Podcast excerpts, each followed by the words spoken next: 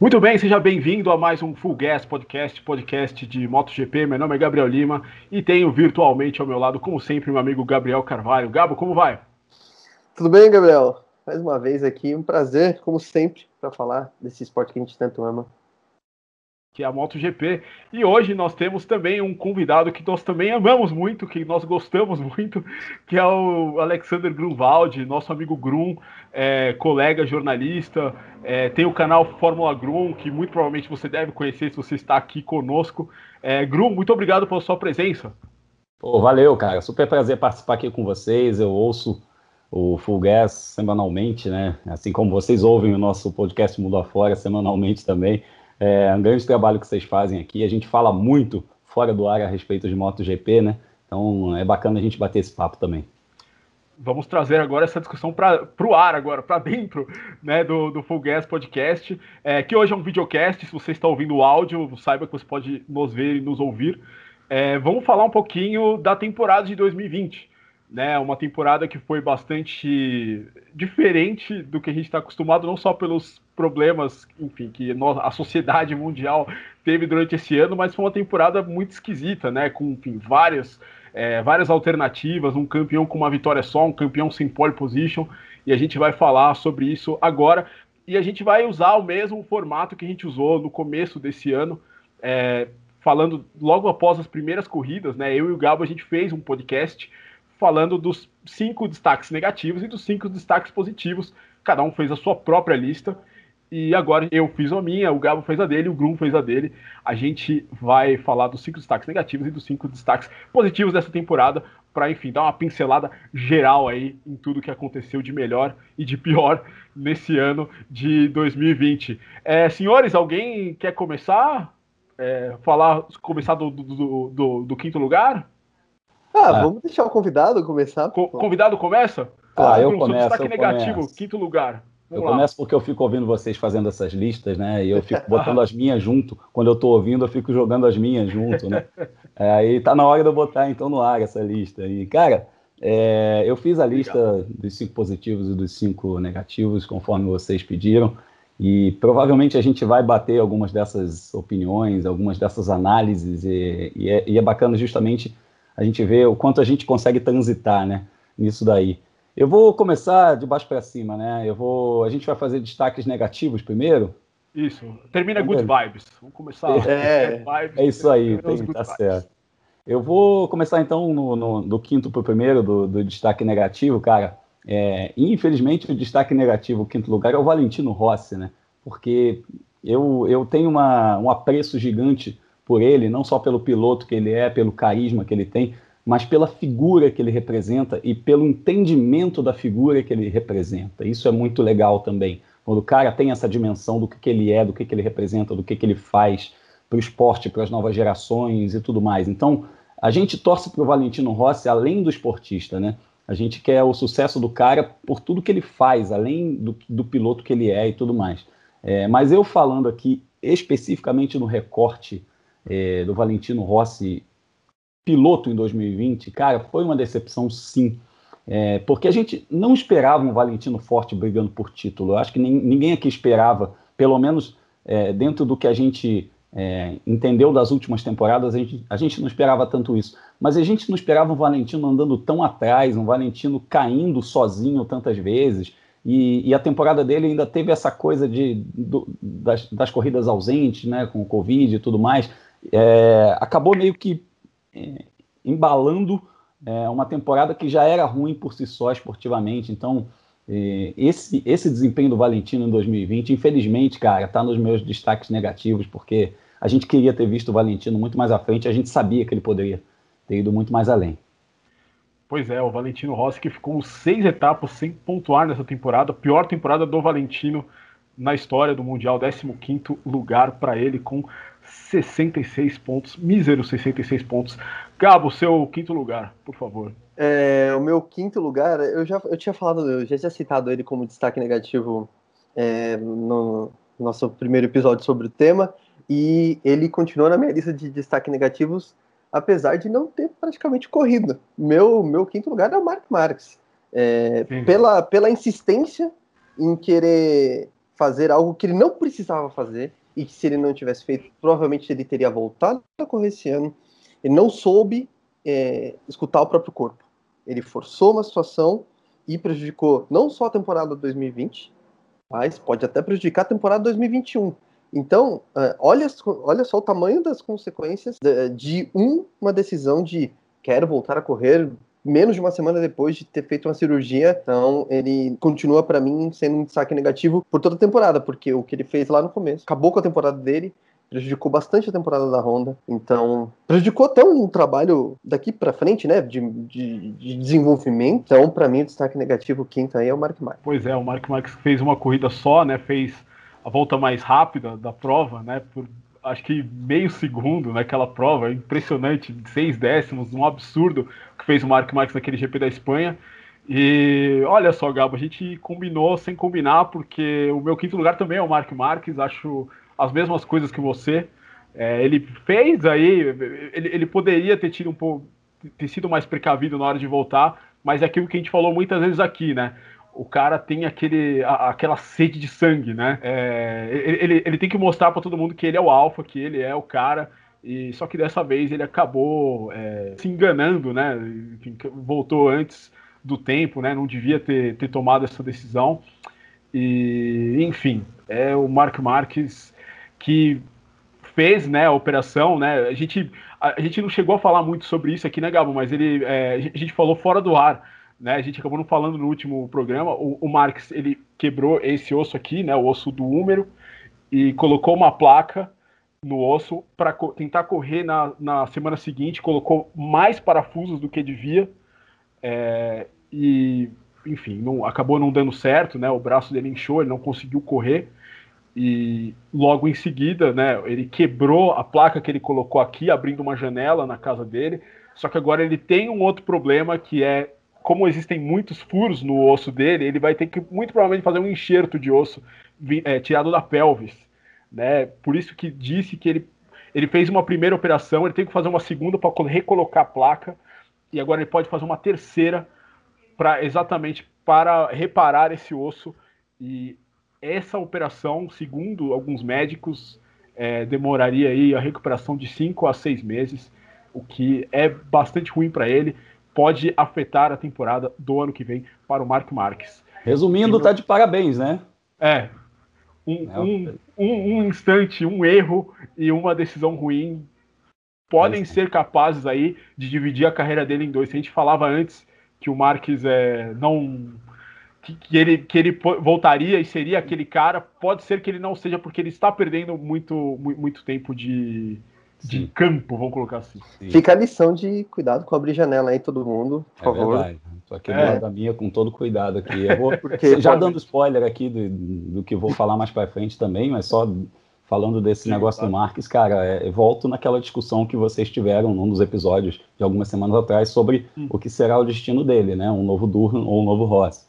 Então, vamos falar mais para frente sobre isso aí, mas olha, tá de parabéns o menino, viu? Porque conseguiu né? Conseguiu fazer o, o, é. mais difícil. É. E curiosamente ele caiu na mesma curva que o Durham encerrou a carreira dele, né? Enfim, são simetrias aí com a Repsol Honda, enfim. É, coisas. Simetrias, exatamente. Coisas é, que só Gabriel Lima lembra, né? Exato. Não. Tá, tá aí. Quem, quem quiser ver, pode ver aí no YouTube, em todos os lugares. O Michael Durham caiu num treino livre exatamente naquela curva. Pegou na linha branca e se quebrou inteiro em Jerez da Fronteira em 1999. Quarto lugar, Grum. Quarto lugar negativo, vamos lá, cara. Eu coloco o Dovi, André Dovizioso, é, e eu coloco ele pela, pelo conjunto, expectativa que a gente carregava nele, porque afinal ele foi o cara que desafiou o Marques nesses últimos três anos, né? Um cara que numa temporada conseguiu ganhar seis corridas, foi um negócio fortíssimo, né? É, e que foi vice-campeão e tal, e era, era tido como o grande desafiante, chegar à última etapa disputando o título contra um conjunto forte como o Mark Marques Honda. É, e ele fez muito. Então a gente esperava que, numa ausência do Marques, o Dovi pudesse realmente se sobressair. Isso não aconteceu. Mas eu coloco, além disso, além do desempenho esportivo, eu coloco o fator motivação. O Dovi trouxe uma melancolia, cara, para a pista, assim, que, que você olhava ele no grid e você falava: esse cara não quer estar tá mais aí. E isso, para mim, é ruim quando se trata de um esporte de risco, quando se trata de um esporte em que você tem que dar 110%, é um esporte muito físico, né? um esporte que requer corpo e mente plenos ali. E eu creio que o Dovi não teve mais essa entrega. A gente percebia isso até pela expressão corporal dele. E isso não é benéfico para o atleta, isso não é benéfico para o espetáculo, não é benéfico para o exemplo que você vai passar e tudo mais. Então, é, é, esse conjunto aí eu acho que foi fundamental. A gente criou uma expectativa em cima de um cara que teria tudo para ser o, né, o favorito e não foi. Então, esportivamente é, um, é, uma decepção, mas também tem esse outro aspecto aí da gente de repente ver que ele não perdeu o amor de uma hora para outra pelo negócio. Talvez ele vá cuidar dos seus negócios, da sua escolinha de motocross e tudo mais, e vá ser mais feliz, porque de repente eu acho que a magia se perdeu em algum momento. Essa é a minha decepção com o Dovi em 2020. Quarto lugar, André Dovizioso. E Gabriel Carvalho, quarto lugar. O meu é um nome que já foi citado aqui, mas é, para mim ele entra em quarto lugar, que é o Valentino. É, como o Grum já falou, ele teve uma temporada muito. É, ele começou bem o ano até, sendo regular ali, pontuando, mas eu parece que depois que ele perdeu aquele pódio para o Mir na última volta ali do, do Grande Prêmio de São Marino, a coisa foi ladeira abaixo. Ladeira abaixo, é, cometendo erros que você não costuma ver o Valentino cometendo. É, ah, mas a idade é avançada, mesmo assim. Mesmo assim, são foram, foi, foi uma sequência de erros, assim, não só na pista, né? Porque certamente ele errou fora da pista ao contrair a Covid-19, porque algum cuidado ele deixou de tomar. Ok, já tinha a temporada bastante prejudicada, mas mesmo assim, é, é um campeão que sabe o que ele precisa fazer para ser campeão, sabe que com essas responsabilidades dele, como, como ele deve se portar para ser um exemplo para outros pilotos ou para quem é fã dele, enfim. É, então ele deu uma escorregada aí, não só dentro da pista, mas acabou escorregando fora dela, porque os, a gente sabe que é uma doença muito, enfim, contagiosa, que pequeno deslize, mas a gente sabe também quanto a MotoGP ressaltou que todo mundo devia tomar muito cuidado a cada passo e é, a gente não tem como saber onde ele pegou, mas o Valentino teve em evento de patrocinador e tem foto com um monte de gente aglomerando sem máscara. Então, além da pista, o extra pista, então, é, esse ano o Valentino deu umas escorregadas aí. E por mais que ele seja um ídolo para muita gente, é, para mim é um destaque negativo, é um quarto destaque negativo. É, e entra naquilo que a gente falou a respeito do, do, do exemplo, né? A respeito é. do que você representa fora da pista. É, o cara é, o cara é gigante, realmente não, não podia ter. Ele até fez uma declaração, né, que se ele, se ele tivesse ido para Aragon, ele teria se jogado da janela, né? Um negócio que não caiu muito bem, né? Porque ele teria que fazer a quarentena lá, enfim. Então não foi muito legal do Valentino Rossi. Meu quarto lugar é também André Dovizioso, assim como Alexander Grunwald. É, coloquei o Dovi, achei que era. De verdade, é que esse ano ele era feito para o Dovizioso. Né? Ninguém foi constante, o Mir foi campeão com uma vitória. É, o Dovizioso era, é, é, era um piloto que em condições normais conseguiria é, ter vencido mais corridas, mas pelo pneu diferente desse ano, pneu traseiro mais um pouco mais é, macio do que era antigamente, acabou prejudicando o estilo do Dovizioso, que normalmente freava muito forte, acelerava mais cedo que todo mundo, privilegiava mais os pilotos que carregavam velocidade nas curvas. Do Dovizioso não se entendeu com esse pneu, é, sempre, sempre detonava ele no final das corridas, se você for reparar. E, e também, eu acho que o, a derrocada do relacionamento dele dentro da Ducati, assim, eu acho que no final é como o Grum falou, ele não queria mais estar lá, queria estar em outro lugar. E isso, obviamente, não ajudou o Dovizioso uh, nessa temporada. É, o Dovizioso é um grande piloto, é, é um piloto que merecia esse título, é, mas, infelizmente, veio no, no momento errado. Ele, estava no momento errado quando essa oportunidade veio. E é, não deu sorte. Enfim, paciência. Vamos ver. Vai tirar o ano sabático aí. E vamos ver o que acontece na carreira do Dovizioso. Portanto, esse é meu quarto lugar. Vamos para o terceiro lugar, Grum. Ah, vamos lá, vamos ver se não vai ser um ano sabático ou se vai ser um. Né, um adeus. É, porque pode ser um ano sabático é. só para pensar na vida, realmente, mas a decisão que ele vai tomar ao fim desse ano, ela e pode. Reza a lenda, reza a lenda que ele, inclusive, pode. Porque a gente falou agora há pouco do Mark Marques. Ele, inclusive, pode é, substituir alguns dos rumores que rolam. É que ele pode ser piloto de teste da, da Honda é, para testar no ano que vem e ser um, um piloto substituto, se o Marques não estiver apto para começar a temporada. Então, vamos ver. Seria muito interessante, inclusive do aspecto de bastidores, né? Isso é, é. uma coisa que a gente ficaria curioso para ver. Bom, vamos ao terceiro. exatamente. Vamos exato, lá. exato. Vamos ao terceiro lugar, então, dos destaques negativos. Eu coloco aqui a gestão da Ducati, porque a gente é, é, viu a Ducati como, um, como um, aquela coisa da faca e o queijo na mão, né? A única montadora que tinha aquele número de motos à disposição para fazer o que quisesse fazer a respeito de testes, de desenvolvimento, de direcionamento é, de algumas coisas. E a gente viu a, a Ducati mandando muito, a cúpula da Ducati mandando muito e decidindo pouco, né? É, no final eles mexeram muito na coisa dos pilotos, o destino dos pilotos, quem vai para onde, coloca engenheiro para cuidar dos arcos, aí vira a equipe oficial aqui, aí pega o piloto da, da satélite e já anuncia na oficial antes da metade da temporada. Então, assim, eles mexeram, fizeram, fizeram, fizeram, e no fim das contas, eu acho que poderia ter ido muito mais além. A gente viu, por exemplo, a KTM e a Suzuki, que são estruturas muito menores até, é, indo muito mais longe sendo que a Ducati poderia ter feito mais, e eu acho que, inclusive, o que prova isso que eu estou falando é o fato de uma equipe satélite ter andado muito mais que a equipe oficial. Então, eles meio que se perderam no caminho, em algum momento essa gestão se perdeu no caminho, e eles vão ter que precis... É, vão precisar olhar, né, vão ter que olhar isso com mais atenção em 2021, para não é, é, deixar esse barco correr solto e não ir um pouco um para cada lado, porque senão o negócio vai, vai, vai sair do controle. Eu diria, Grum, que isso, é, isso é, é, é, uma síndrome de Ferrari. Totalmente. É, porque é, é uma, uma, coisa italiana sempre, né? Quando o negócio der errado, vira uma espiral enorme e dá tudo errado. É impressionante. Todo, o pequeno problema vira um grande problema. Não tem jeito. É, Gabo, teu terceiro lugar. De novo, mais um nome que já foi citado. Para mim, o terceiro, a terceiro, o terceiro é, destaque negativo é o do Vizioso é, além da, da, das, das, das, dos detalhes que vocês falaram. As nuances. É, é das nuances. Muito obrigado, Grum. é, do Visioso me parece um cara teimoso. Assim, hum. de, de não é, ouvir ou não buscar referências é, externas. No caso, pô, não consigo andar com esse pneu.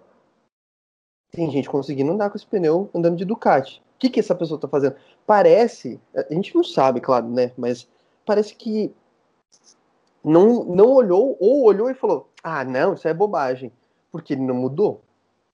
Porque Sim, a gente viu o Valentino fazendo várias vezes ao longo na, da carreira. Na carreira, né? exatamente. Carreira. A gente viu ele mudar estilo de pilotagem e, e tudo mais para se adaptar ao que estava acontecendo. Né? E aí, até nas declarações, ah, mas o meu estilo de pilotagem assim não funciona com esse pneu. Muda o seu estilo. Grandes campeões fazem isso, o Valentino fez isso.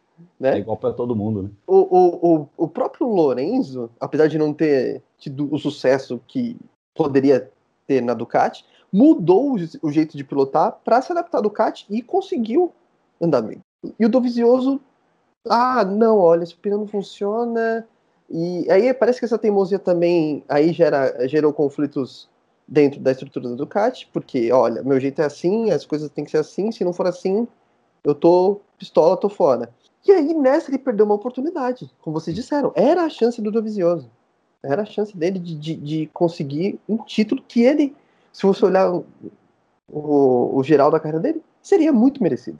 Rolou um, rolou um too old for this shit, quando na verdade ele poderia ter pego essa situação e, e, e refeito, né? É, é, feito a limonada, como a gente fala, né? Desse poderia limão. até ser uma situação assim, ó, olha, eu não vou ficar aqui, beleza.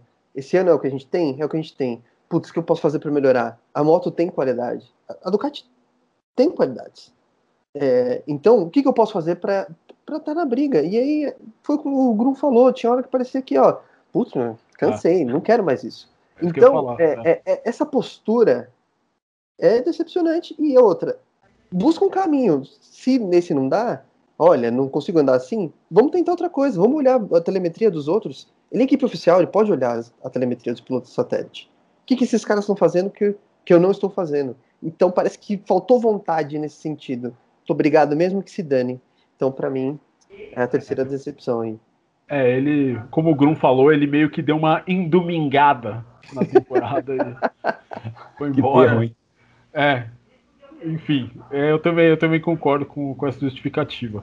É, meu terceiro lugar é Valentino Rossi, já falamos dele aqui, mas é, realmente não foi uma boa temporada dele. Ah, seria chato para ele terminar a, tempo, a, a carreira esse ano com Covid, sendo um piloto muito caloroso, sendo o piloto da, das massas, vamos colocar assim. Todas as corridas são uma corrida de casa para o Valentino Rossi, né? É, seria muito chato ele terminar a carreira dele nessa temporada, mas eu realmente acho que o Rossi mostrou nesse ano que não tem mais muito para dar, assim, né? É, ele claramente, mesmo durante a temporada, ele foi o piloto mais fraco da Yamaha, né? Ele não tem, ele não estava conseguindo andar ali mesmo com o Vinhales, com o Quartararo, com o Morbidelli. Ah, ele, e, e assim, e, e, muitas coisas aconteceram nesse ano, né? Teve o problema de motor, teve o acidente da Áustria, teve. Eu, eu, eu não sei se ainda Covid, aí teve outro problema na, em, em Valência, fez uma última corrida em, em Portugal que completamente irreconhecível, não dava para reconhecer o Rossi naquele, durante aquele final de semana, andando super lá atrás. Eu acho, eu acho, espero estar errado, pode ser que eu esteja errado, que ele, ele já provou muitas vezes que a gente estava errado, achando que era o último ano dele e tal, mas eu eu não, não espero nada dele pro ano que vem. É, de verdade, acho que é. Eu acho que é um pouquinho de hora extra, acho que ele não quis largar o osso. A única coisa, a única coisa que eu espero é que ele não se machuque. Essa é a única coisa que eu espero. É, porque assim, eu acho que passou a hora de largar o osso, passou a hora de, de sair fora, de fazer outra coisa. É, enfim, 42 anos que ele vai ter no ano que vem, é muita idade, enfim. É, terceiro lugar, Valentino Rossi. Segundo lugar, Grum. Ah, só arredondando, eu, eu lembro de um dos episódios em que você falou a respeito disso também, de, de temer por isso, né? De temer por esses sinais que estão aparecendo na, na, na, vida dele. E realmente, eu acredito que seja o último ano do Valentino Rossi, 2021, inclusive para preparar a coisa da sucessão e tudo mais, né? Ele já está fazendo a coisa da equipe dele subir, já, já, já tem esse caminho sendo preparado, então eu acredito sim que seja o último ano dele. E, e acredito que ele queira parar por cima, no por cima no sentido não necessariamente de um resultado, mas no sentido de ter sido divertido e não ter sido um ano melancólico. Então eu creio que ele é. vai fazer uma temporada por uma equipe que não é a equipe de fábrica, mas numa, numa situação de não, de não ter obrigações, sabe? E, e nesse sentido eu acho que ele vai estar tá mais leve, e ele vai poder fazer a temporada de despedida da maneira, de uma maneira mais plena, mais satisfatória para ele. Tomara, tomara. Eu vejo assim. Bom, indo para o segundo, né, pro top, do nosso top 5 aqui, o segundo lugar do, dos destaques negativos, cara, eu coloco a Honda. Um pacotão, tá? Um pacotão.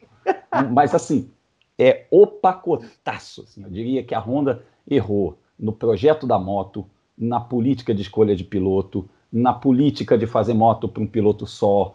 É, a, Honda, a Honda veio caminhando nos últimos 3, 4 anos para isso, inclusive a saída do Pedrosa está um pouco ligada a isso também. Né? todo esse processo é, caminhou para esse 2020 que a Honda teve. E aí, quando é, a gente via o Marques sendo o único piloto que conseguia andar direito com a moto e tudo mais, isso mascarava um pouco. Mas a Honda criou esse processo. E aí, criou esse processo, criou uma interdependência.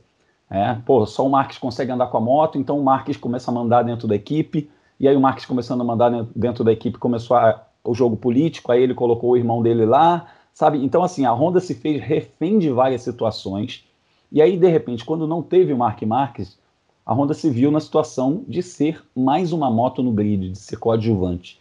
Tá? O Alex até evoluiu um pouquinho ao longo da temporada, que é uma característica dele, a gente sabe, a gente viu ele em categoria de base, apesar dele ter sido campeão das duas divisões de acesso de base. A gente sabe que ele é um cara que demora, tem uma curva de aprendizado muito mais lenta, e isso aconteceu, era evidente. É, mas colocaram ele com uma pressão muito grande, mesmo se ele estivesse andando ao lado do irmão, seria uma pressão muito grande. É, colocaram uma pressão meio que de ser o piloto número um. Ou seja, todas as escolhas equivocadas da Honda, é, a coisa de fazer uma moto inguiável, e, e aí de repente eles, eles caminharam tanto para essa moto inguiável que só o Marques conseguia domar, que nem o Marques conseguiu. É, e aí aconteceu o que aconteceu. O acidente do Marques, eles ficarem sem piloto, eles ficarem sem pilotos, inclusive na linha sucessória, porque de repente fala, cara, quem vai entrar? Pô, o Bradle, sabe? Fica um negócio assim, não tem ninguém ali, porque a Honda criou esse ambiente hostil dentro do, do, do, seu nicho ali, de não ter uma família Honda, de não ter pilotos, como tem a Ducati, por exemplo, que a gente criticou agora há pouco a gestão da Ducati, mas a Ducati tem piloto, precisar subir duas caras para principal, hoje eles sobem. Então, assim, a Honda não tem isso. Então, esse conjunto da Honda, sabe, de, de, de gestão, de criação de uma moto inguiável, de endeusar muito um cara só, depender muito dele, etc., fez a Honda ter esse campeonato, que agora eu não vou saber de cabeça, eu acho que foi sexta colocada, né, se eu não me engano, no Mundial, entre, entre os construtores, mas, cara, reflete o que eles plantaram, escolheram o que eles plantaram. Pois é, a Honda ficou em quinto lugar nos Quinto, construtores, é, enfim, ficou atrás da Ducati, Yamaha, Suzuki e KTM, e a Repsol Honda ficou numa nona posição no campeonato, ficou atrás da LCR, da Tech 3, enfim. É surreal, né? Você surreal. Nisso. E assim, e a, a, a Honda não venceu uma corrida, né? Se não me engano, acho que é a primeira vez desde 82 que a Honda voltou como, é, como, fábrica, como fábrica oficial que ela não vence uma corrida, né? É, foi a primeira vez, né? Todos os outros anos a Honda tinha vencido. E, uma temporada para esquecer da Honda. Gabo, aí, seu segundo lugar. Meu segundo lugar também é uma fabricante, só que hum. é a Yamaha. É a Yamaha poderia ter vencido esse campeonato. A Yamaha teve a chance de ouro. Uh, se a gente falou em pilotos, que o Dovizioso teve a chance de ser campeão, a Yamaha, como equipe, tinha material para ganhar esse campeonato. E a Yamaha cometeu uma série de erros aí é, que, nos quais a cereja do bolo é essa questão da, das válvulas. Como é que uma equipe do tamanho da Yamaha comete um erro desse tamanho? É, é, um erro é tão bizarro que na hora de explicar, o Jarvis não conseguiu explicar. Ele sabe o que aconteceu, mas ele não consegue explicar de um jeito que não fique vergonhoso, sei lá, sabe? Ah. Então ele foi falando de um jeito que, ah, mas a gente achou que a válvula era igual, mas no, no fim não era igual a gente viu que a especificação era a mesma, mas não era. E aí, quando a gente trocou, a gente viu que deu problema, aí a gente foi falar com. Aí já tinha feito a merda, né? Já Aquele tinha... discurso cheio de veja bem, né? Aí já tinha feito a bobagem. Aí eu falo, pô, como assim você abriu o motor? Como assim você mexeu no seu motor? Aí eles se ferraram. E não é só isso, né? É... Talvez até na gestão dos pilotos, sabe? Porque no final do ano, quem terminou como melhor colocado foi o Morbidelli, que não tem a moto, que não tinha a moto do ano. Então, assim, é, será que eles olharam exatamente, olharam bem para o que eles tinham de, de, material humano? Como a gente está falando aqui de, do, do, fim da carreira de Valentino, será que o Valentino já não estava fazendo hora extra? Com todo respeito ao Valentino, será que ele já não estava fazendo hora extra? Será que não era melhor ter dado um pouco mais de valor para o Morbidelli? Que não fez um ano ruim ano passado. É que o, o ano do Quartararo foi muito bom. E aí ofuscou o ano do Morbidelli. Porque o Morbidelli vinha de uma moto completamente diferente, que era a Honda. Então ele levou o tempo para ele se adaptar. E ele se adaptou. É, a Yamaha perdeu a chance. E, e, foi a moto que mais venceu corrida na temporada. Como é que a moto que mais venceu corrida na temporada não é a moto campeã? Muito, Seu metade das provas. É verdade. É, material humano e técnico muito bom, né? Então, assim, como é que você não vence o campeonato? Eles precisam encontrar essas respostas, não, né? Eles precisam se questionar nesse. E, e assim, 2021 tá bem complicado para a Yamaha, porque não pode mexer em motor, né? Então, Yamaha. É, realmente é um motor que não, não conseguia, não, não, não tinha potência, né? É, provavelmente o pior motor em termos de, de, de, de, potência, né? De potência bruta aí do grid, né? A gente viu Yamaha largando a, mais para trás, como a corrida deles era sempre um pesadelo. Cara, da última vez eu não coloquei o meu segundo lugar na lista porque eu achei ele meio ó com cura, assim. É, dessa vez eu coloquei, mas eu coloquei. Mas a minha crítica é tão forte que esse segundo lugar não está em primeiro lugar. É, que é a Prilha, cara. A Prilha realmente está numa situação muito. É, é um vexame esse projeto da MotoGP da Prilha, cara. É, agora, o último episódio é o fato de ninguém querer correr pela Prilha. Né? O Joe Roberts chegou a ter um pré-contrato, um pré-acordo com eles. Ele acabou falando com alguns pilotos no Grande Prêmio de Portugal, incluindo o Dovizioso, que falaram: não vá lá, não corra por essa equipe. E no nosso grupo do WhatsApp a gente falou, errado não tá, né? É, então. É, não tá mesmo, porque você olha, por exemplo, o Sam Lois, não é um gênio, mas claramente ele não tinha a mesma moto do Aleix Spargaró na temporada que ele fez. Você olha o Scott Redding, que substituiu o Sam Lois. Claramente ele não tinha o mesmo equipamento do Scott Redding. Você tá vendo o que ele tá fazendo no Superbike agora.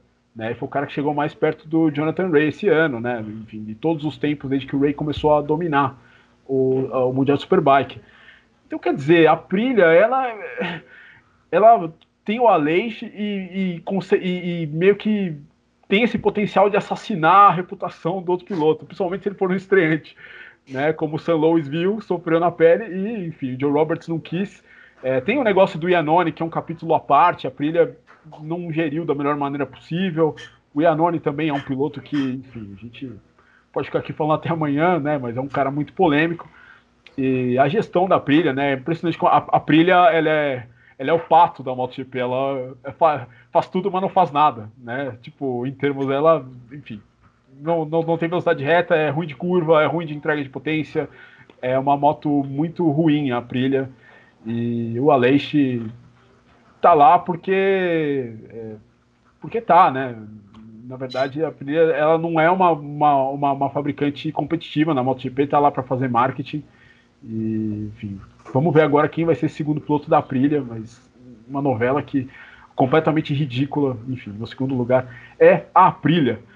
Eu queria fazer um destaque. Eu gostei muito do, do, do seu segundo lugar. É, eu, eu até colocaria a Aprilia no meu, no meu top 5, mas é, quando eu, eu, eu, penso em destaques negativos, eu penso em, em, alguém de quem eu esperava alguma coisa Exatamente. e no final não entrega nada. A Aprilia eu já não é, esperava nada. É, é, como, eu vou dar um spoiler, Maverick Vinales não tá na minha lista.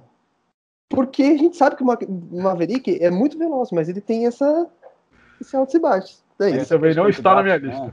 Começam bem na pesquisa e vai caindo, né? Tem essa... Ah. A gente já sabe, é. ah, ganhou a primeira corrida do ano, a segunda corrida do ano, a gente fala, tá, daqui a pouco ele. A gente já meio que espera isso é. dele.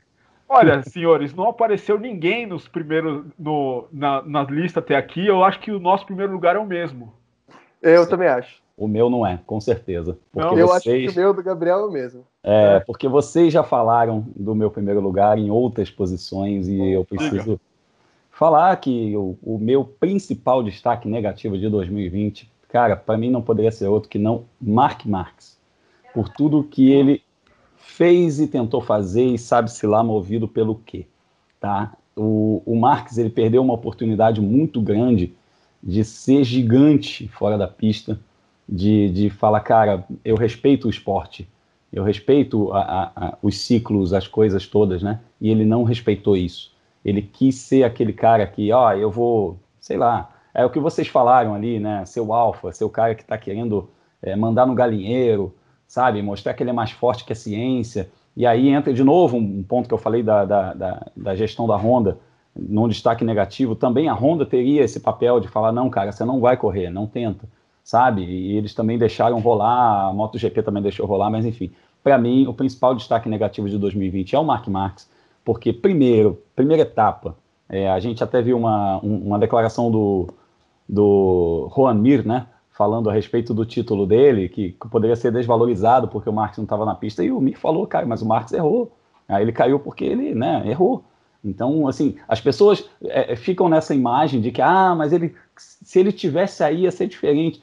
Não sei se seria, não, cara, porque ele errou na, naquela corrida, andou muito veloz e tudo mais, beleza, mas assim, talvez se ele tivesse um pouco mais de cabeça no lugar, ele tivesse feito uma corrida com mais parcimônia, talvez tivesse vencido essa corrida, e aí, ok, não fez com parcimônia, errou, perdeu várias posições, voltou passando todo mundo. Cara, você não precisa vencer a corrida, você já deu o seu espetáculo. Mas ele quis vencer, quis andar mais que a moto, que já era uma moto problemática, ele já sabia disso na pré-temporada. Teve aquele lance que ele trocou de moto, né? Eu com nosso glorioso. Como é que é o nome? Nakagami. Meu Deus, Nakagami. Nakagami. Tá.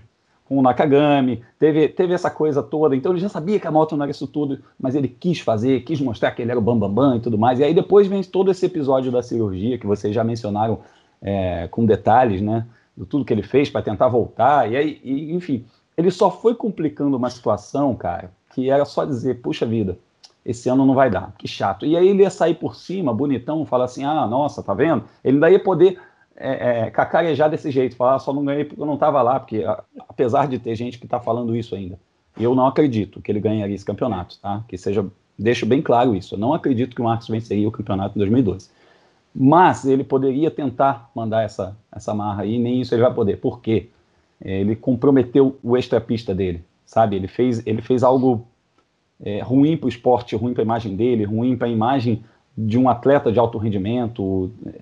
É, é, tudo que ele fez aí pode ter consequências, inclusive físicas, para 2021 em diante. É, eu acho que foi irresponsável. O Marcos foi irresponsável na postura, é, na pilotagem, em, em, tudo aí em 2020. E por isso que ele é meu principal destaque negativo.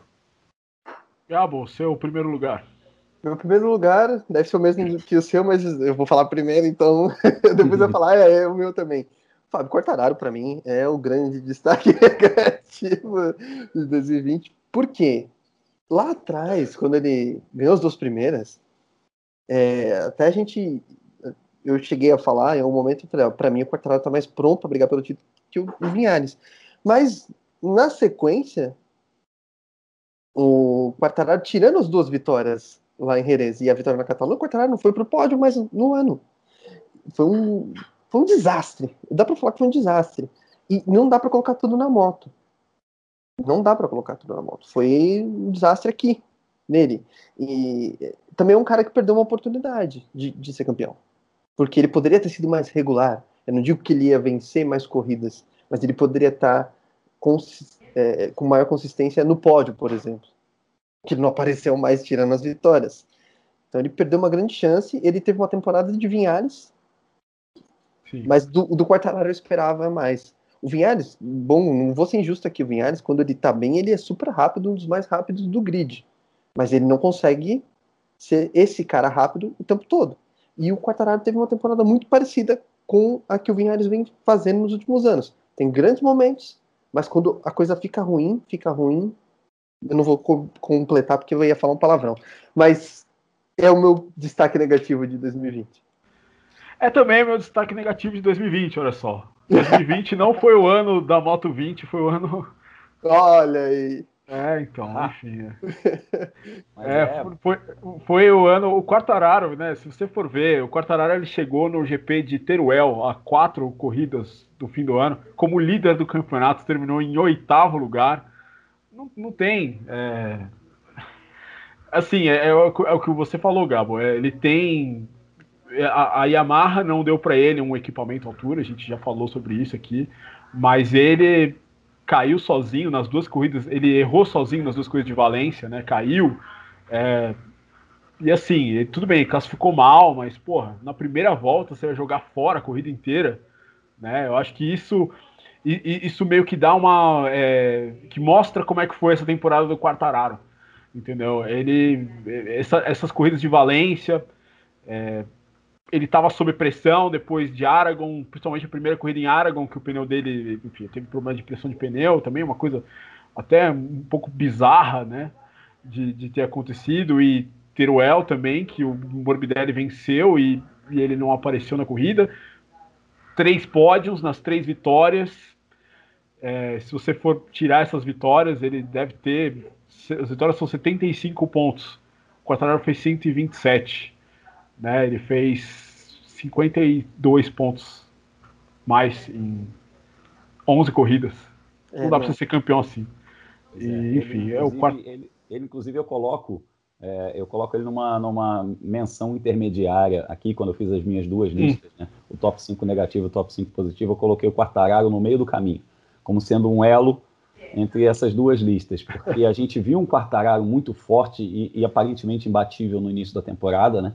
A gente até brincou, falou entrega a taça, né? O cara tá voando, né? Ele fez o que fez com o Marques no ano passado, vai, vai brilhar. Aí eu, eu até ri que você falou da Moto 20, o ano 20. A gente ah. achou que ia rolar, cara. E de repente o cara desapareceu. E eu acho que isso tem a ver com a coisa de você ser protagonista. Quando a pressão foi colocada em cima dele, o holofote foi colocado em cima dele, fala assim, vai lá, querido, agora você já é o líder, você já é o favorito, agora você precisa entregar resultado. Aí eu acho que a, a cabeça deu tilt. E o ponto que isso ficou muito claro para mim foi a corrida de Le Mans. Ele estava correndo em casa, que meio que se jogou uma, obrigação em cima dele, a, a entrevista pré-corrida dele, você percebia um, um, incômodo, né? Como ele estava sentindo a pressão daquele momento e tudo mais, porque ele já vinha de uma sequência ruim e ele precisava se recuperar e ele de correr em casa, não sei o que, confiança nada, o cara já estava com a cabeça muito longe dali já. Então acho que quando jogou o holofote do favoritismo em cima dele, ele amarelou completamente. É, uma coisa é você, por exemplo, esperava-se no ano passado que ele chegasse no top 10 ali, de repente quando ele tá lutando pelo pódio, ele não tem pressão nenhuma, porra, era pra ele estar tá fazendo muito menos. Esse ano, ganhando as duas primeiras, ele começa a ter essa responsabilidade exatamente de estar na frente, e aí que o negócio não funcionou. Eu não concordo muito com o teu exemplo de Le Mans, porque Le Mans choveu, todas as Yamahas andaram mal. E é, mas uma... não, não, não, pela condição da corrida, de, eu, eu falo é. assim, da, é, do cenário, do correr em casa, estou, estou brigando por título. É um ah, campeonato fez meio... position, Quartararo também. Eu, estou falando mal do Quartararo, mas eu vou defender aqui, porra. Sim, sim. mas eu estou falando assim, no, no, sentido que você falou da pole position, né? Inclusive. Sim, é. Mas é, é, existiu ali, para mim, uma pressão extra, sabe aquela coisa? Sim, Pô, sim. Eu, eu, fiz corrida, um, um início de campeonato ótimo, corridas muito boas, ganhei provas, de repente sumiu, e aí ele volta, Le Mans, pole, e aí, galera, vamos aí, né? E aí, esse, e aí não aconteceu. É isso que eu, que eu tô te falando, assim. Exatamente. A partir dali, eu acho a cabeça dele, aí foi pro Belém. Ah, é, é. Só um, um adendo aí toda essa, essa conversa. É, eu queria destacar aí também a vitória na Catalunha, porque quando você vê que ele, ele vence na Catalunha, parece muito mais um alívio do que uma celebração. Ah, parece, que ele, sim. parece que ele fala, putz, venci de novo, sabe? Precisava disso. É sabe, fazer aquela sai zica. Totalmente. E, é. e, foi essa a sensação que ele passou, tanto que ele falou que ele tinha passado por momentos difíceis e ele venceu. É só para acrescentar aí no. Mas é, realmente, Le Mans, acho que eu tô mais com o Gabriel, que foi assim: ele, tipo, parecia que tudo ia dar certo. Uhum. Ele sentia a pressão sim, mas parecia que tudo ia dar certo quando veio a pole. Aí choveu. Aí. Aí não deu certo e aí um abraço. Aí acabou é, o campeonato para ele. Ele, ele não conseguiu é, como é que eu posso dizer? É... A conversão dele em resultados, né? Não, ela não chegou, né? É, ele não conseguiu. É, exatamente, ele, ele, não conseguiu reagir depois disso. Né? Era uma corrida que, uhum. porra, ele tinha o melhor ritmo, classificou na pole, porra, de repente choveu, ele fez a corrida ruim, ele não reagiu depois disso. É, enfim, é, o Quartararo é um piloto que tem um grande talento, mas aí precisa ainda se acertar aqui né? Não é no, o, o, braço ele tem, mas ainda precisa um pouco mais de, de cabeça. Vamos ver o que ele faz na é, Yamaha de fábrica ano que vem. Vamos para o nosso top 5 positivo. Good vibes, né, mano? É, agora vamos terminar com vibes. vibes, agora é no amor, né? vamos lá, vamos acelerar aí. Então é. vou, vou, colocar o meu quinto lugar no, no top 5 Good Vibes aqui. É, para soluções para o campeonato, porque foi difícil para todo mundo, foi complicado para todo mundo. E eu acho que a Dorna foi muito bem foi, foi uma das, um dos campeonatos que, que melhor e mais rapidamente solucionou essa questão de ter um campeonato. Né? A gente tinha medo de não haver MotoGP, não haver Fórmula 1, é, não haver o Indy, enfim. E a MotoGP meio que conseguiu, montou ali, já, já botou várias etapas no calendário. A, a, a nota negativa nisso seria o espanholão de, de moto velocidade, que a gente falou, de muitas corridas em solo espanhol. Mas se a gente olhar, cara, um calendário normal já tem quatro provas em solo espanhol já é um negócio que é, tipo, sabe, um quinto do campeonato na Espanha. Então, não saiu tanto da realidade quando você pensa que não viajou para outros mercados muito fortes e muito importantes, né? Então, a Ásia. É, então, eu acho que a solução encontrada pela Dorna foi muito rápida, muito eficiente, e isso, para mim, é um destaque positivo para que a gente tivesse um campeonato. É, é, era o meu maior medo, assim, de repente falar: ó, oh, gente, não sei, não vai ter, não vai viajar, isso, aquilo, e aí, e, e os próprios pilotos, as próprias equipes, sabe? criou uma segurança de beleza, sabemos quando e quanto vamos correr, e aí a gente pode focar só no lado esportivo, o que é o mais importante. É o Grum que entende desse lado também, já que trabalha também na Stock Car. É, é isso. De jornalista e tal, ele, ele tem esse lado porque ele, ele porque ele está lá também. Né? Sim, cara, isso como... é um negócio que mexe muito, assim, mexe, é. eu, eu falo que mexe demais com toda a cadeia produtiva com organização, com pilotos, equipes, patrocinadores, entrega de televisão. É uma coisa muito complexa. Talvez as pessoas não tenham ideia é, do quão importante é soltar um calendário. Você fala assim, ah, o calendário, as datas, su sujeito a alteração, não sei o quê. Quando você solta um calendário meses antes da primeira corrida, é, isso dá uma segurança para o mercado como um todo, né? E num ano de incertezas como, como esse, cara, que a Dorna jogou lá, eu acho que a primeira versão já tinha oito ou dez datas, se eu não me engano, já foi uma coisa de cara com, com, com, muitas certezas. Então, se o pessoal sabia onde ia correr nos próximos três meses, pelo menos quatro meses, isso já foi, para mim, determinante para o sucesso do campeonato.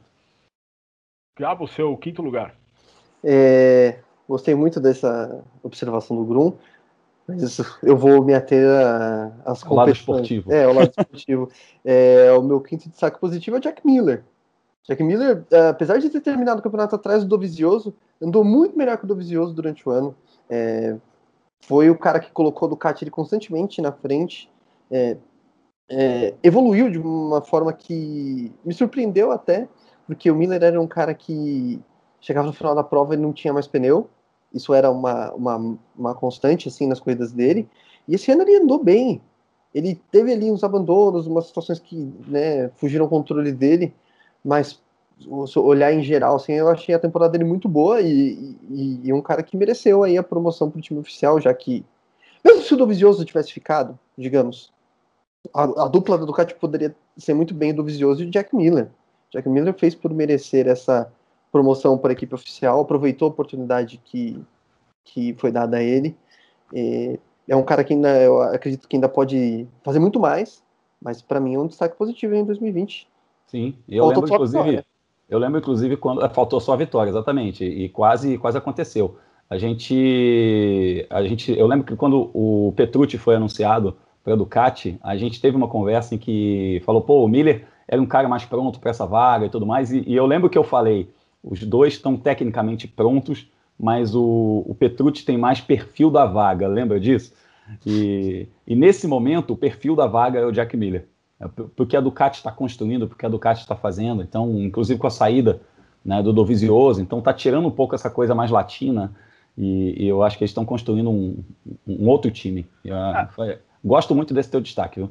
A, a, Ducati precisa de um novo líder, né? O Jack Miller, claramente, aí a gente precisa ver como ele vai lidar com a pressão, mas ele entra na equipe de fábrica da Ducati para ser o cara, né? Depois dessa temporada. Se você for ver, o Jack Miller abandonou quatro corridas, só uma foi culpa dele né? Que foi aquela. Foi a segunda corrida em, em Jerez. Todos os outros, a moto quebrou, entrou a sobreviseira no airbox da moto dele. Foi derrubado. Foi derrubado pelo Binder e tal, enfim. É, Jack Miller fez uma grande temporada. Meu quinto lugar, vou botou, botei aqui um, um time do quinto lugar para Juan o campeão da temporada, foi venceu uma corrida só. É, bom, fez o que é para fazer para você ser campeão, que está na cartilha, ser constante. Né? Mas eu acho que, infelizmente, eu, eu, eu acho que o Mir é, foi muito bem, é, fez esse campeonato é, do jeito que era para ser feito, pontuando em todas as corridas, estando sempre ali, chegando no final das provas, aproveitando a, a performance da Suzuki superior em termos de gestão de corrida, conservação de pneu mas faltou um pouco de brilho, né? Acho que o cara que vence o campeonato com uma vitória e vence o campeonato sem pole position, né? O primeiro desde o Wayne Rainey em 92, né? A gente já falou disso aqui. É, eu acho que falta aquele Chan, né?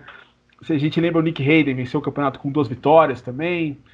É, bom, eu, eu acho que assim, uma coisa, ele tudo bem, ele foi campeão, mas agora ele arrumou um problemão para ele, que foi o mesmo problema que o Hayden arrumou em 2006, que agora ele vai ter que se justificar esse título nos próximos anos.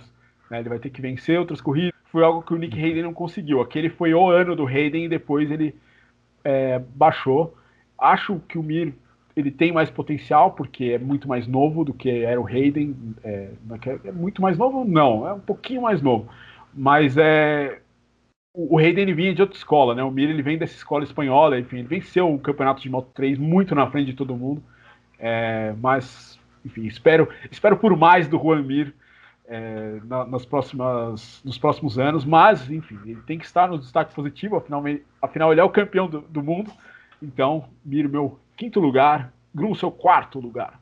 Meu quarto lugar, rapaz, a variedade de vencedores, incluindo aí novos vencedores. Né? A gente teve uma temporada com nove vencedores diferentes. Isso é uma coisa fantástica em qualquer campeonato, né? E a MotoGP sempre se mostrou muito competitiva. A gente sempre teve corridas muito boas, alternância de marcas vencendo e imprevisibilidade. Só que a gente é, viveu uma fase assim de, de, menos pilotos vencendo, né? E é muito legal a gente ver essa variedade de vencedores, porque isso também temperou o campeonato de uma maneira é, é, indiscutível. A gente, o, o, o que você falou da coisa do, do Mir vencer pouco, né, e tudo mais, isso temperou o campeonato. Então a gente, às vezes, via um, um, cara meio que na escolha entre vencer e pontuar. Isso foi muito interessante. E a gente vê, por exemplo, cara, Miguel Oliveira vencendo é, duas corridas. Eu achei isso sensacional. A gente viu pilotos, né, que nunca tinham vencido provas e pilotos que estavam aí para vencer corridas e venceram corridas. Eu achei super legal a gente ter um campeonato muito plural. Essa, para mim, é, é a maior definição. O campeonato foi plural e isso me, me deixou muito feliz, cara, porque quando você liga a TV para ver uma corrida, sabendo que, sim, três ou quatro podem ganhar, já meio que, tipo, sabe, como a gente vê a Índia hoje em dia, o pessoal fala, ah, a Índia é legal porque qualquer um pode ganhar, no final ganham sempre os mesmos, né? Penske Ganassi, uma hora o Andretti.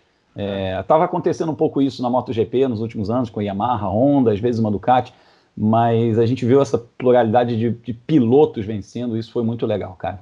Curti muito. É, o meu, meu quarto lugar, eu vou já juntar, o meu quarto lugar é o equilíbrio também. Eu fiz a mesma coisa que você. É, basta a gente ver que na última corrida a gente só teve motos de equipes privadas no pódio, foi pela primeira vez desde 2004, inclusive. É, 15 pilotos diferentes foram para o pódio e nove vencedores diferentes tivemos nessa temporada e cinco novos vencedores né, o que é um recorde histórico para a MotoGP. É, realmente isso fez, deu um colorido é, uhum. diferente para essa temporada. Esse é o meu quarto lugar. Seu quarto lugar, Gabo? O meu é a KTM. A KTM é, cresceu demais depois da adição de Dani Pedrosa ao, ao grupo, ao time. E eles conseguiram é, fazer uma moto mais é, amigável para estilos diferentes. E, e, isso foi bastante interessante, mas eu achei até que a, a KTM ia fazer um pouquinho mais. Chegou um momento que você olhou, uh, você viu a KTM andando bem em Jerez, aí ganhou em Brno, andou bem na Áustria, pô, essa moto é moto para brigar. São pistas diferentes, e a moto andou bem, né, na média aí, em, em todas elas mas faltou alguma coisinha. É, de qualquer forma, foi um ano muito bom da KTM. É, em nenhum momento eu, lá atrás, quando o Petrucci, por exemplo, assinou com a Tech 3, eu, até eu e o Gabriel conversamos, a gente não imaginou, pô, mas a, a KTM vai dar quatro motos aí boas para os pilotos. Esse ano, aparentemente, conseguiu. Tirando ali o Lecuona. Mas o Lecuona a gente, pô, era o. Café com leite. É, mas se bem que o Binder também era, né? Mas. É. Assim, a gente, acho que a gente espera mais do Binder do que do Lecuona aí pra carreira. Ah. Posso, posso estar enganado aqui, mas para mim é a KTM. A KTM, quarto lugar. Foi bem, eu achei que seria mais. Aí, KTM, quarto lugar pro Gabo. Eu falei do meu quarto já, juntei com o do Grum. Seu terceiro lugar, Grum. Meu terceiro lugar, eu vou falar do Juan Mir. E aí é antítese do que você falou do seu time do quinto lugar, né? Porque você destacou que o Juan Mir foi um campeão que não brilhou tanto. É, e, e, a minha visão é, é, um pouco contrária à sua nesse sentido, porque você falou, pô, um piloto que não fez pole, que venceu uma corrida só. Mas aí eu lembro a você, o campeão é aquele que soma mais pontos. Então, nesse sentido, eu acho que o Mir brilhou e muito. Vocês sabem, a gente conversa muito, eu já falei, muitas vezes eu já falei com vocês que eu via no Mir um futuro campeão mundial. E, e quando ele é, começou, quando esse campeonato começou a ficar tão plural, que foi o que a gente destacou agora há pouquinho, eu vi, eu identifiquei o Mir como o primeiro piloto que percebeu isso. O primeiro piloto que olhou para o campeonato e falou: cara, esse campeonato vai ser de quem não cair, vai ser de quem chegar em todas as corridas, vai ser, vai ser do piloto mais regular. O Mir começou a trabalhar isso, tá? E inclusive tem um episódio que foi muito marcante na temporada dele para mim, que foi aquela corrida na Áustria, em que houve a bandeira vermelha, que ele, é, enfim, ele venceria, e aí teve a coisa da troca de pneus e tudo mais, e ele ficou mordido ali. Mas ele ficou mordido e ele trouxe isso é, para uma pressão positiva, ele transformou isso numa coisa boa. Ele não fez essa coisa de, putz, agora eu preciso ganhar, preciso me provar, agora vocês vão ver, faca nos dentes. Não, cara, ele recolheu, ele falou, ah, é? Beleza, eu vou ganhar esse campeonato sem precisar vencer. Ali eu acho que a cabeça dele funcionou contrário total do Quartararo, né, que a gente mencionou do Quartararo de repente desabar e perder um pouco o, o Prumo, ali ele meio que colocou a coisa nos eixos e falou: ah, é? Beleza, vocês vão ver como é que eu vou ganhar esse campeonato. Eu não preciso ganhar a corrida para ganhar o campeonato. E chegou um momento em que eu achei que ele não ia ganhar a corrida mesmo, tá? É, mas felizmente ele ganhou. É, mas felizmente ele ganhou. lembrando o Alzamora e é, Total, é, cara. Mas eu acho que é ruim para o campeonato. Aí eu devo concordar é, com o Gabriel. Eu acho que é ruim para o campeonato o, o campeão não ter uma vitória, tá?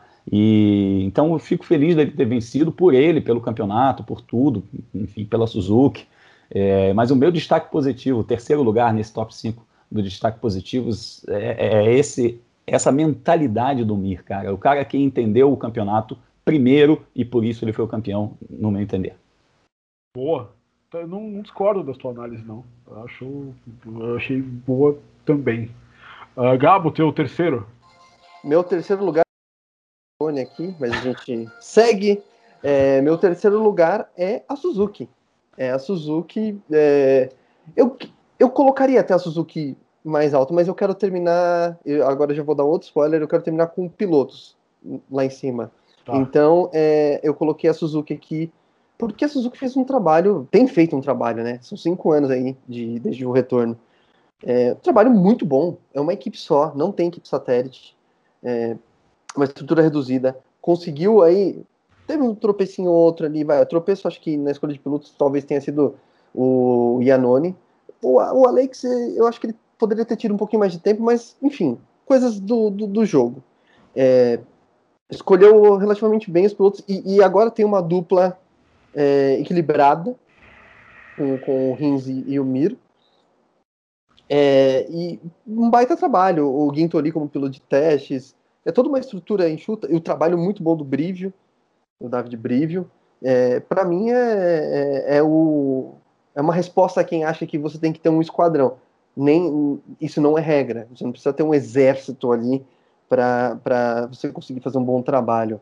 Você não precisa ter cinco motos, sei lá, seis motos na Alô, pista. Lynn Jarvis, tudo bem? O Gabo tá querendo falar com você, só um instantinho.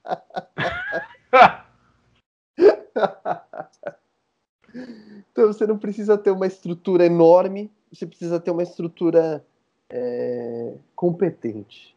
E a Suzuki foi muito competente nesse ano. Então, para mim é o terceiro destaque. Muito bem, Suzuki. Meu terceiro é a KTM. É, o Gabo já falou aqui. É, KTM fez uma baita temporada. É, ninguém esperava, acho que esperava-se que a KTM melhorasse, mas não o quanto melhorou. É, foi. Teve a moto para vencer em boa parte das corridas desse ano, né? A gente pode botar aí que. É, das, das três corridas que venceu, acho que mais a, a primeira corrida na Áustria venceria, né? Se não, se não rolasse é, o problema, se não tivesse a bandeira vermelha, o Garota estava na frente. Uh, mas, é, não, por outro lado, o, o, Oliveira acabou vencendo a corrida que era do Mir, né? Que a gente falou, mas é, de qualquer maneira, a KTM deu um grande passo à frente com o Dani Pedrosa, é, com também esses pilotos jovens que subiram pela KTM, pelas, pela Moto 3, Moto 2, né? O caso do, do Oliveira, do Binder, né? Foram eles os primeiros pilotos a vencer na MotoGP com a KTM, que tem um chassi completamente diferente, né? um chassi tubular, um chassi que flexiona muito mais, né? a gente já falou disso aqui. A, a única marca que usa uma é, suspensão diferente, né? todo mundo usa Orleans, né? a, a KTM usa WP. Então, é, realmente eles terem conseguido chegar na MotoGP, que é um, um lugar tão difícil, né? A gente viu em quanto tempo a, a, às vezes, por exemplo, a Ducati, a Ducati demorou para voltar a vencer e a KTM chegar e vencer é, três corridas rapidamente, realmente foi muito impressionante. E um destaque especial para o Miguel Oliveira por ter vencido duas provas e ter vencido por uma equipe satélite, uma equipe que nunca tinha vencido na MotoGP, né? nem nos seus tempos de Yamaha até que três tinha vencido. O Miguel Oliveira sai desse ano muito fortalecido e estou muito curioso para ver essa dupla Miguel Oliveira e Brad Binder na KTM. Acho que KTM aí tem futuro muito brilhante aí na MotoGP com esses dois pilotos. Vamos ver o que, que acontece nesses próximos anos. Segundo lugar, Grum. O segundo lugar, cara, é Franco Morbidelli, nosso amigo Franco Morbidelli, e porque ele é um cara que chegou com menos holofote em cima, chegou, eu diria até desvalorizado. Eu não queria usar esse termo, mas eu acho que ele chegou desvalorizado, não, chegou em relação ao pacote Yamaha. Então, se você olhar, a Yamaha tinha aquela coisa, nossa, o Quartararo deu calor no Marques, né? Moto de fábrica para ele. É, Valentino Rossi, sem comentários, né?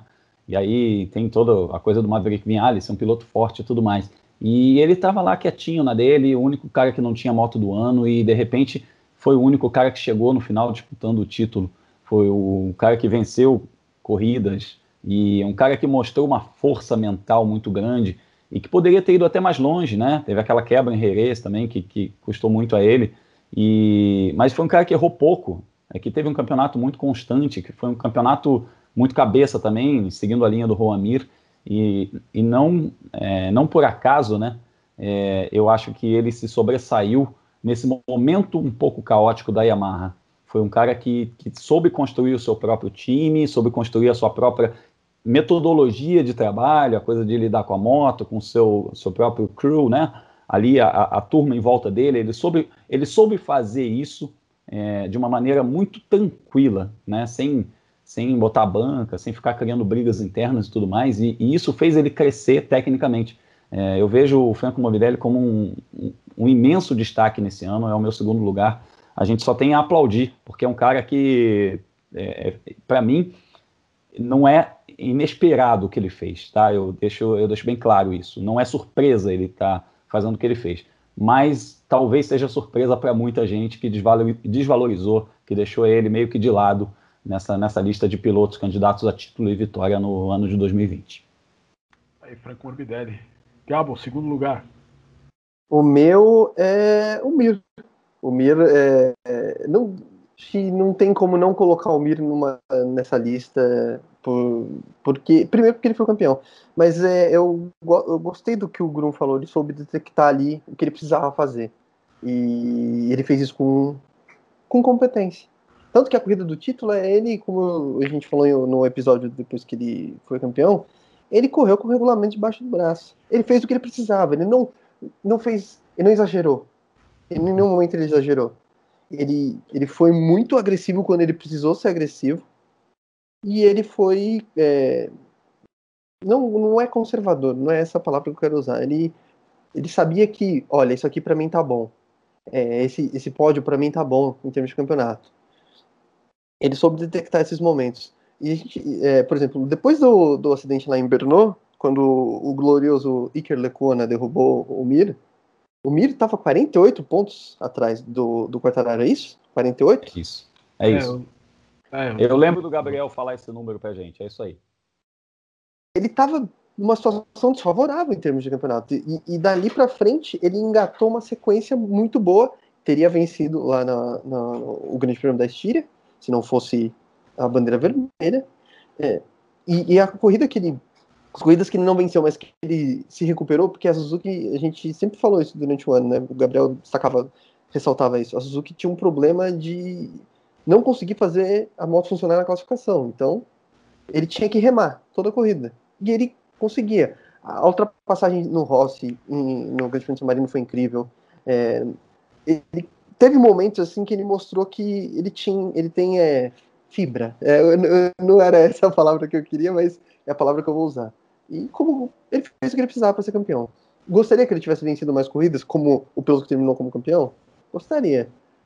Mas não tiro os méritos dele de nenhuma forma. Eu acho que ele foi um campeão digno e eu acho que ele pode fazer muito mais. Tem que lembrar que é o segundo ano dele na MotoGP. Então eu acho que ele ainda tem uma curva de crescimento aí. É, eu acho que ele pode fazer coisas mais interessantes. Um campeão digno e justo, né? Sim. É, meu segundo lugar é a Suzuki, né? Como fabricante, é, o Gabo estava falando um pouquinho do, do, do, do, pacote técnico, né? Que, enfim, é a gente falou aqui mais ou menos a temporada inteira, né? Uma moto que conservou muito bem os pneus, né? A gente tem que falar que os pneus precisam mudar, o pneu traseiro é um pouco mais macio e a Suzuki tirou o melhor proveito disso durante as corridas, conseguindo conservar esse pneu até o final, chegando é, no, muito melhor do que as suas rivais. Né? E o preço que eles pagaram por isso foi não gerar tanta, tanto calor é, na, no pneu na, na classificação e acabaram sempre classificando um pouco mais para trás. Né? A Suzuki, é, segundo se, se consta, né, os gurus técnicos da MotoGP dizem, ela tem uma, ela, ela tem um chassi que flexiona um pouco mais do que os outros e por isso ela acabava não gerando tanta, tanta temperatura no pneu quanto as outras motos. É, e por isso acabava tendo desempenhos de classificação um pouco piores do que os, que os desempenhos de corrida. Mas na corrida, Suzuki sempre foi muito bem. No, no final, nas últimas voltas da prova, como a gente viu nas corridas em Misano, né? O Gabo falou quando o Miro passou o Rossi e quando o Miro também passou o Quartararo e o, o Paul Espargaró na corrida seguinte, né? Emília Romanha. É, realmente a Suzuki fez um, um excelente trabalho é, desenvolvendo essa moto e foi coroada aí com o título de equipes e o campeonato, né? O piloto em, em primeiro e outro em terceiro, né? Vencendo duas corridas. É, eles estavam. Ia, ia chegar um, um, momento que o Marques não seria campeão e quem estava mais pronto era a Suzuki, mesmo com uma estrutura só de duas motos sem uma equipe satélite. Suzuki aí é a minha segunda colocada neste ranking. É, que agora chegamos nos nossos primeiros lugares. Né? O Grum, nosso convidado, vai fazer aí as honras aí. Qual é o seu primeiro lugar, Grum? Chegamos aos finalmente, né? Exatamente. Cara, no, no, no, top 5 de, de destaques negativos, eu coloquei a gestão da Ducati, que foi uma gestão, como eu, como eu defini, mandou muito e decidiu pouco. E então eu coloco no top 5 de destaques positivos, em primeiro lugar, eu coloco a gestão da Suzuki.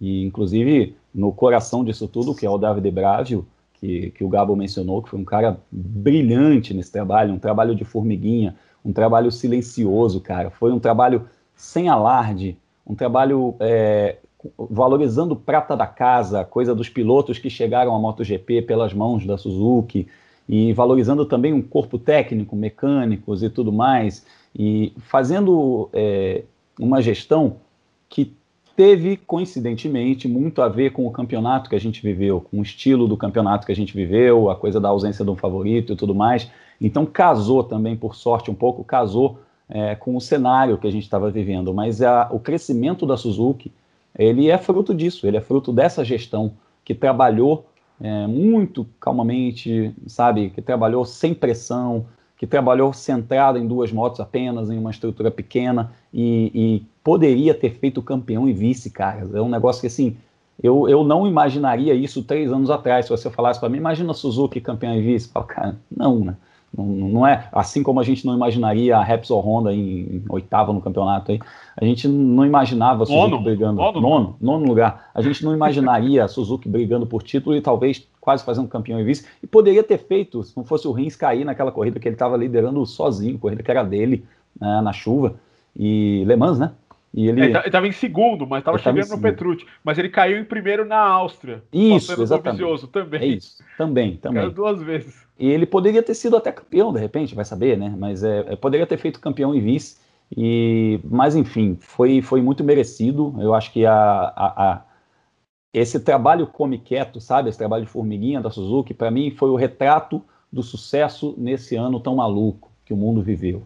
Então, assim, menos alarde, menos badalação, menos estruturas gigantes. Faça o dever de casa, faça bem feito o seu, faça o simples bem feito que vai dar certo. E esse fazer o simples bem feito que vai dar certo deu muito certo.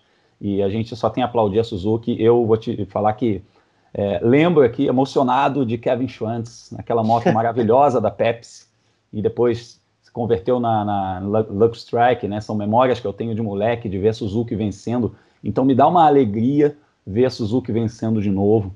E nesse aspecto emocional também eu fico muito feliz com a vitória da Suzuki. Mas vamos a ter, nos ater apenas à avaliação séria, né, jornalística do negócio. Vamos falar da gestão que foi primorosa. Com certeza. Suzuki, suas pinturas é, icônicas, né, como essa aqui da Risla, né, enfim, Pepsi, é, Lake Strike, próprio Telefônica, enfim, tá, tá, tá nos nossos ah, corações. até dessa temporada, né, que era comemorativa. Sim, é, é, comemorativa, exatamente, muito legal também. é, com, esse, com cinza, né? O centenário, pô, bacana. É, é bom, bom eles terem conseguido exatamente esse ano. Rende boas jaquetas, né? é. Eu, eu, tenho a do Grum, inclusive dessa aqui da, da Risla, que me doou. Isso aí. Enfim, é, o problema é que ele é uma jaqueta grossa e a gente mora num país tropical, mas senão está Ah, foi comprada na Inglaterra. É, então. é, Gabo, seu primeiro lugar. Meu primeiro lugar é o Franco Morbidelli. É, para mim é um grande destaque de 2020, até acima do Mir, porque eu vou tentar, não vou tentar não, vou citar aqui, tem todo um contexto em que o Morbidelli está inserido, um contexto de Yamaha bagunçada, um contexto de desvalorização, né? Que o, o a gente não gosta de usar essa palavra, né? Como o Bruno destacou, mas a verdade é essa, porque no primeiro ano ele era o, o ele era considerado o, o, piloto de maior destaque dentro da estrutura da equipe da Petronas. Só que o Quartararo ofuscou totalmente um ano que não foi ruim do Morbidelli, mas foi abaixo do ano do Quartararo. E aí, como recompensa, porque assim, o Quartararo tinha a moto do ano, né? Ele só tinha um motor que girava menos. O Quartararo tinha a moto do ano, mas não tinha o motor no começo com o mesmo regime. E aí, depois que ele começou a andar bem e tal, aí lá mais pra reta final da temporada, a Yamaha falou: não, agora vamos dar o, pro Quartararo aqui um material digno. Você pode classificar como quiser. O Morbidelli, aí o Morbidelli, ah, não foi tão bem, o Quartararo foi melhor. Ah, vamos dar um A-Spec para ele, uma moto meia mussarela, meia calabresa, né? Porque dizia que é, o que se dizia que a moto tinha parte de 2020 e parte de 2019. Visualmente era a moto 2019, a carenagem. E o Morbidelli falou: beleza, então vou fazer aqui o, o. vou pegar, né? O, vou pegar esse limão e transformar numa limonada. Bem é, saborosa. E foi isso que ele fez. Quase brigou pelo. Quase foi campeão. Assim, tirando um, o próprio detalhe que a Yamaha traiu ele assim na questão das válvulas lá. Ele teve problema e o abandono. E a gente tem que lembrar que o Morbidelli estava no um acidente espetacular visualmente falando, que foi aquele com os arcos. E, e que teve consequências para a corrida seguinte, porque o Morbidelli correu baleado, digamos assim. Ele não estava na, na, melhor das condições. Então, aquele acidente ele teve consequências não só o abandono em si na corrida, né, no, no Grande Prêmio da Alça, mas teve também consequência do Grande Prêmio da Estíria. E o Morbidelli fez depois uma sequência incrível. O, a reta final da temporada do Morbidelli é incrível. Sim. Um cara consistente, um cara sempre na frente com uma moto defasada. Eu acho que a, a Yamaha vai ter que olhar com mais carinho para ele ano que vem. Não sei o que eles vão fazer, mas vai ter que olhar com mais carinho para o Morbidelli, porque o Morbidelli se mostrou um cara consistente, coisa que Quartararo não mostrou, coisa que o Maverick Vinhares não mostrou. O Valentino já é um outro caso. O Valentino está na reta final da carreira. Querendo ou não, a gente gosta ou não, ele está na reta final da carreira. Mas o cara consistente foi o Morbidelli, então acho que a Yamaha vai ter que olhar melhor para ele ano que vem. Para mim, é o destaque de 2020. Aí, Gabo. Combinamos aqui, primeiro, número um do destaque negativo, Quartararo, e número um do destaque positivo, Morbidelli. É, meu também é o Franco Morbidelli, é, por tudo isso que você falou, assim, eu, na verdade, é, tenho a acrescentar que eu acho que ele, no meio da temporada, porque assim, no ano passado ele não viu o Quartararo na pista, essa que é a verdade. Quando ele começou a ver o Quartararo na pista, conseguiu o primeiro pódio, e estava classificando um pouquinho atrás do Quartararo, eu acho que psicologicamente ele começou a entender que era um ano que, que ele estava de volta no jogo, né? E, e aí, com isso, ele foi crescendo psicologicamente. Eu acho que o Morbidelli, com essa cabeça, se ele tivesse começado o ano com essa cabeça, ele teria sido campeão da temporada. É, eu, eu acho que o Morbidelli cresceu muito durante esse ano e sobretudo na segunda parte do ano, mas ele já tinha já o zero da, de, de Jerez, de Andaluzia, né? É, e tinha o zero da Áustria, né? E aí que, que, que realmente complicou aí a, a situação para ele, mas o Morbidelli fez um ano irretocável. É, é, é, é mais um. É, é, eu diria que é a, é a, cereja do bolo da, da crise da Yamaha, né? É um cara com uma moto defasada chegar em segundo no campeonato com, com seus principais nomes é, se ferrando, né? O Quartararo, o Vinhales, né? Não fizeram absolutamente nada nesse ano. O Vinhales, assim como é, vocês disseram, eu, eu, não botei o Vinhales aqui porque eu já não esperava muito dele. É, o Quartararo eu realmente esperava muito mais dele e, e não, acabou não acontecendo. Mas enfim, meu primeiro lugar é Franco Morbidelli. Algo ainda a acrescentar, senhores? Falamos bastante já aqui. Falamos bastante, mas sobre esse aspecto da Yamaha e do destaque seu, Morbidelli, é o famoso parabéns aos envolvidos também, né? De é. tudo que já conversamos a respeito. E a Yamaha, ela é uma, uma, uma, ela é muito ela é muito volátil na MotoGP desde meados de 2017, realmente isso. Sim, tem aí um, tem um fator aí, o fator Lorenzo também, né? Não sei se vale. Exatamente, exatamente, é, é, um fator. Já que falou Lorenzo, eu vou lembrar aqui do, eu já falei dele em outros episódios aqui no no Full Guest podcast, mas o Ramon Forcada, que é o, o, o chefe de mecânicos do Morbidelli. Assim, no ano passado, demitido pelo Vinhales. Vinhales não quis. E ano passado, lá no, no, no, no, pacote da MotoGP, no Video Pass, tinha uma minissérie da, da, da, Petronas, falando do ano da Petronas, não só na MotoGP, como na, também dava um foco um pouco maior Tem no YouTube Moto... também, se a galera quiser procurar, tem no YouTube.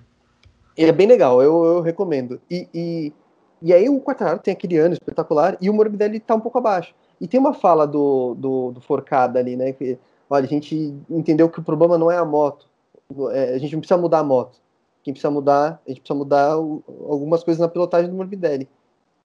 Isso não é um trabalho que se faz de um dia para o outro.